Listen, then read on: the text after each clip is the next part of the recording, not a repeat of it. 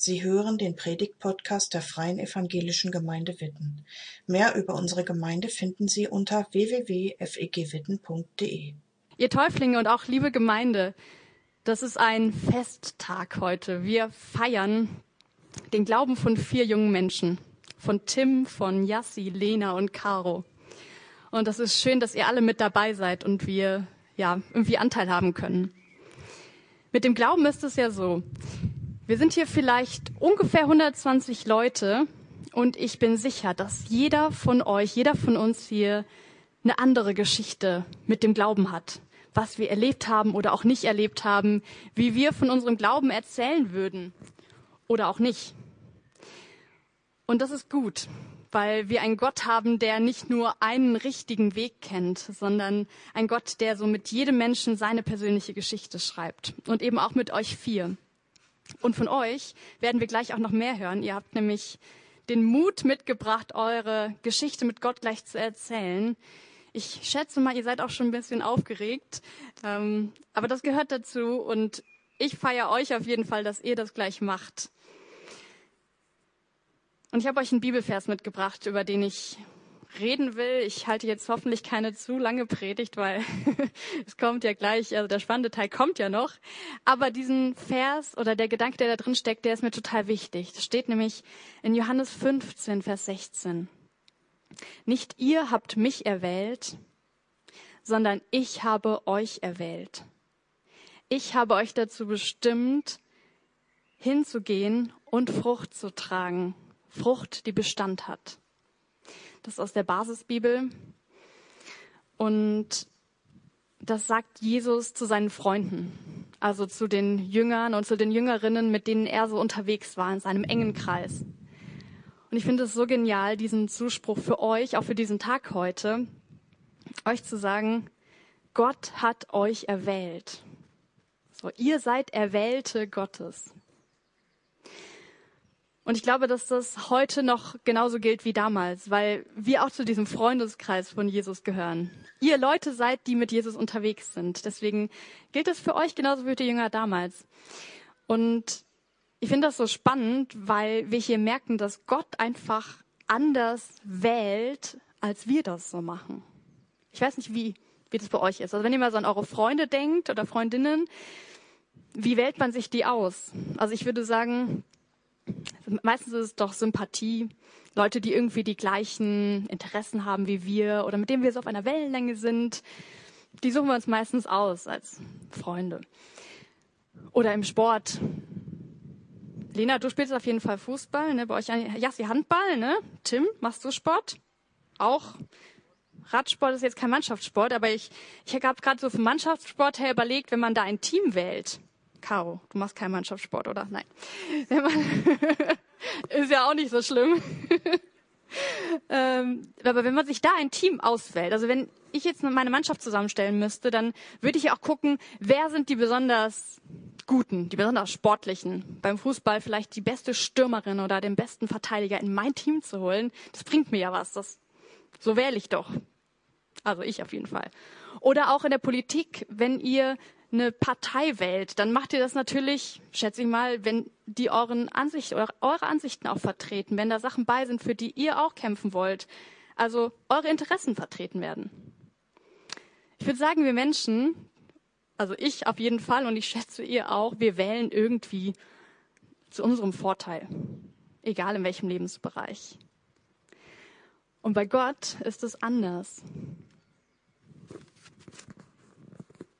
Gott wählt nicht so wie wir, sondern er wählt nach anderen Kriterien.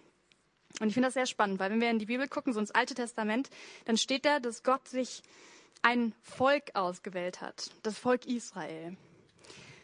Und das Volk Israel, das war kein besonders tolles Volk, wenn man das mal so vergleicht mit den anderen Völkern, die es damals gab. Babylonier, Ägypter, später die Griechen. Das waren Völker, die viel fortschrittlicher waren, die viel mehr Wissen, viel mehr Bildung, viel mehr Kultur hatten.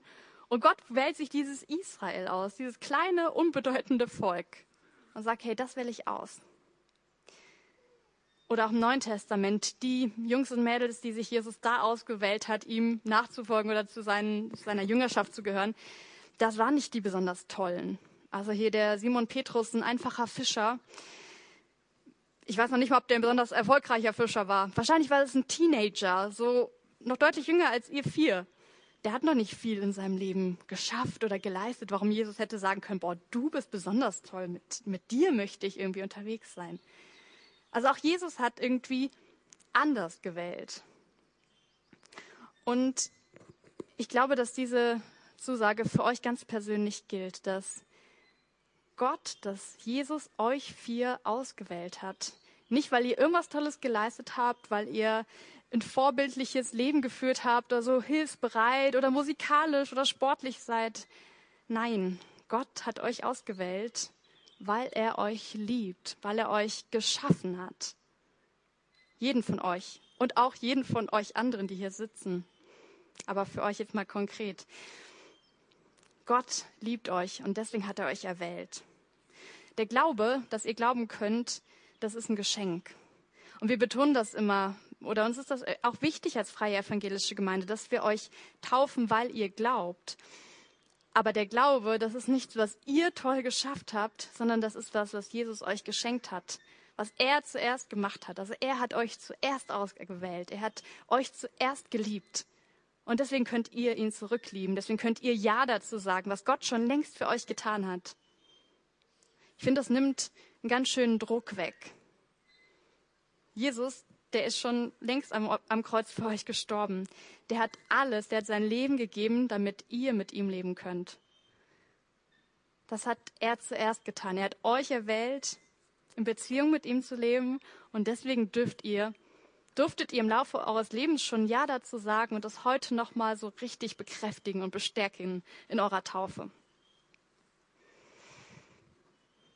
Es geht aber noch weiter. Das steht in diesem Bibelvers, ich habe euch zuerst erwählt, also Jesus euch, und nicht ihr habt mich erwählt. Es wäre schon eine spannende Frage, warum das jetzt hier nochmal so betont wird.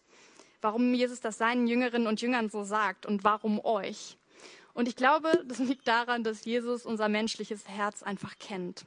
Dass Jesus weiß, dass wir irgendwie von Natur aus so ticken, dass wir immer erstmal alles selber schaffen wollen. Und erstmal versuchen, alles gut hinzukriegen, so aus eigener Kraft, aus eigener Leistung heraus. Und Jesus gibt da nochmal voll die Entlastung rein und sagt, nee, nicht ihr habt mich zuerst erwählt. Ihr würdet überhaupt nicht glauben, wenn es nur um eure Entscheidung, nur um euch gehen würde. Ich habe euch erwählt. Das ist die Basis. Und dann geht der Vers noch weiter. Ich habe euch erwählt. Nicht ihr habt mich erwählt. Ich habe euch erwählt, damit ihr hingehen könnt. Also ihr seid bestimmt hinzugehen. Und das würde ich mal so verstehen, dass Gott einfach ein Gott ist, der mit uns Menschen zusammen in dieser Welt arbeiten will. Also Gott will euch in seiner Mannschaft haben, in seinem Handballteam, in seinem Fußballteam oder in seiner Radfahrgruppe, könnte man ja auch so sagen. Ne? Also Gott will da mit euch zusammenfahren. Gott ist nicht ein Gott, der sagt, ach, ich regel das hier schon alles auf der Welt und die, die an mich glauben, die können sich's noch mal schön bequem machen.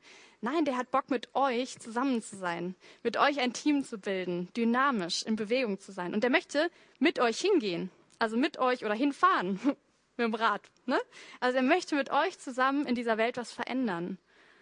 Und ich glaube, es wäre fatal, wenn wir Christen einfach nur uns diese geniale Gnade von Jesus anhören würden und sagen würden, ach, das ist aber schön, ja, das, das nehme ich gerne für mein Leben an, und dann sitzen bleiben würden auf unserer bequemen Sofabank. Jesus hat da noch mehr mit euch vor, mit uns, mit uns allen hier, weil er mit uns im Team in diese Welt gehen möchte. Und ich glaube, da liegt ganz viel Kraft drin. Erwählung heißt, mit euch zusammen will Gott was bewegen. Wie das konkret, äh, konkret bei euch aussieht, das kann ich gar nicht so genau sagen. Ich weiß nur, dass ihr vier ziemlich coole Leute seid, die Gott mit einer Menge Gaben ausgestattet hat. Ich habe euch ja alle jetzt schon im JPEG ein bisschen besser kennengelernt und ähm, weiß, dass ihr total unterschiedlich seid, aber eine Menge mitbringt, so was Gott euch schon mitgegeben hat. Und ich glaube, dass mit dem, was ihr schon so ganz natürlich von Gott bekommen hat, habt, Jesus mit euch durchstarten will. Und vielleicht auch noch mal mehr, als ihr das gerade tut. Vielleicht noch mal raus aus dieser bequemen Komfortzone, in der ihr vielleicht gerade seid. Vielleicht heißt es, dass Gott in der nächsten Woche oder heute oder morgen mit dir, Tim, richtig was reißen will, weil du anpacken kannst an irgendeiner Stelle, die du jetzt noch gar nicht siehst, wo Jesus dir plötzlich zeigt, boah, hey, da wird gerade Hilfe gebraucht und da kannst du mit mir am Start sein, da kannst du mich durch deine Tat bezeugen. Oder die Caro ist auf einmal für einen Menschen da, wo du merkst, boah, ich bin zwar nicht mit der befreundet, aber ich habe das Gefühl, dieser Mensch braucht gerade mal ein offenes Ohr. Und ich nehme mir jetzt mal die Zeit, obwohl ich vielleicht jetzt so von Natur aus diesen Menschen gar nicht so sympathisch finde. Aber vielleicht merkst du, boah, Jesus will mich da gerade gebrauchen, so in der Situation. Und ich glaube, dass wir sowas immer wieder erleben in unserem Alltag, dass Gott so mit uns hingeht, hin zu anderen Menschen, die, die euch begegnen. Ich glaube, da könnt ihr euch echt drauf freuen, weil das so, so schön ist, mit Jesus gemeinsam unterwegs zu sein. Und da ist dann auch noch die Rede in diesem Bibelvers von einer Frucht, die ihr tragen werdet. Also, dass ihr hingeht und Frucht tragt, eine Frucht, die Bestand hat. Ja, ich glaube, so als Jesus-Nachfolgerinnen und Nachfolger wird es irgendwie spürbar. Und das ist schon spürbar, das kann ich euch sagen, weil ich euch alle vier schon kenne. Man spürt euch das schon ab, dass ihr mit Jesus lebt.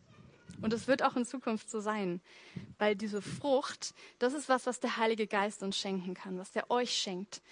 Und das wird auch immer anders sein.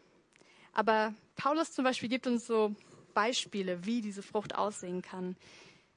Da ist zum Beispiel die Rede von Freude, die also eine Frucht ist, die aus der Verbindung mit Jesus hervorkommt.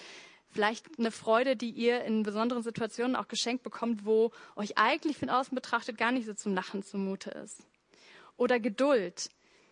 Vielleicht braucht ihr in einer besonderen Situation auch eine Geduld, etwas zu ertragen, vielleicht eine schwere Phase in eurem Leben und eine Krankheit zu ertragen und daran nicht zu verbittern. Oder ihr bekommt die Frucht der Selbstbeherrschung. Ähm, und ihr merkt, ihr könnt mit euren Stimmungsschwankungen oder mit dem, was ihr eigentlich so, was euch schwerfällt, könnt ihr, ähm, bekommt ihr diese Selbstbeherrschung und ihr merkt, ihr tut anderen auf einmal gut und ihr seid ein Segen und ähm, das können andere auch erleben an euch. Die Frucht, die kriegt ihr geschenkt und die wird Bestand haben in eurem Leben, weil ihr schon eine ganze Zeit lang und noch hoffentlich viel, viel länger mit Jesus gehen werdet in eurem Leben. Die kommt aus der Verbindung mit Jesus. Nicht, weil ihr so toll seid, nicht, weil ihr so eine tolle christliche Laufbahn hinter euch habt oder so super jede Woche im JPEG seid. Nein, weil Jesus euch zuerst gelebt, geliebt hat, weil er euch auserwählt hat und weil er mit euch gemeinsam was bewegen wird in dieser Welt. Danke fürs Zuhören. Sie wünschen sich jemanden, der ein offenes Herz und Ohr für Sie hat? Wir haben ein Team von Seelsorgern, das sich freut, für Sie da zu sein und vermitteln Ihnen gerne einen Kontakt. Anruf genügt unter Witten 93726.